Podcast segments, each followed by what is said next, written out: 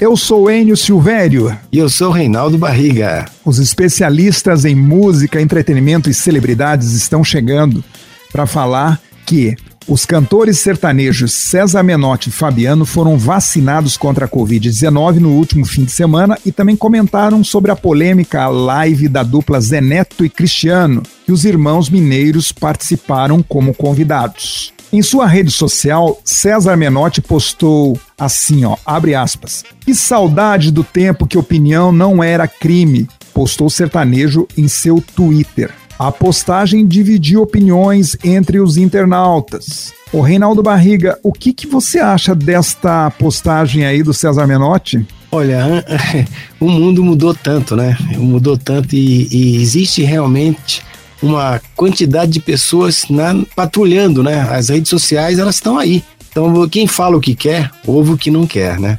Olha, eu acompanho também a carreira de César Menotti Fabiano lá desde o início, desde quando o Geraldo era o empresário da dupla e sempre admirei eles pela batalha. Eu conversava muito mais com o Fabiano do que o César Menotti. E mais, agora, mais recentemente, eu venho acompanhando uh, o César Menotti no Twitter. Faz colocações muito bacanas, muito legais. Ele brinca com ele mesmo, ele ironiza a ele mesmo. Só que é o seguinte, César Menotti, como amigo, hein? Não dá para passar o pano nesta do Zé Neto, né? O Zé Neto realmente falhou em ofender as minorias, mesmo que fosse sem intenção.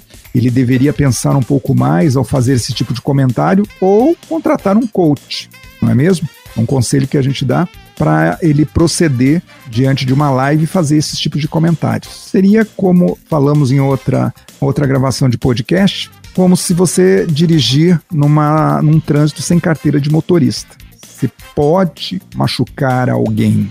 E numa live, se você não estiver preparado para fazer determinados tipos de declarações, você pode também machucar alguém. E ele, com certeza, machucou pessoas, além, é claro, da torcida do São Paulo. E ele emendou também e deu uma cutucada na torcida do Corinthians.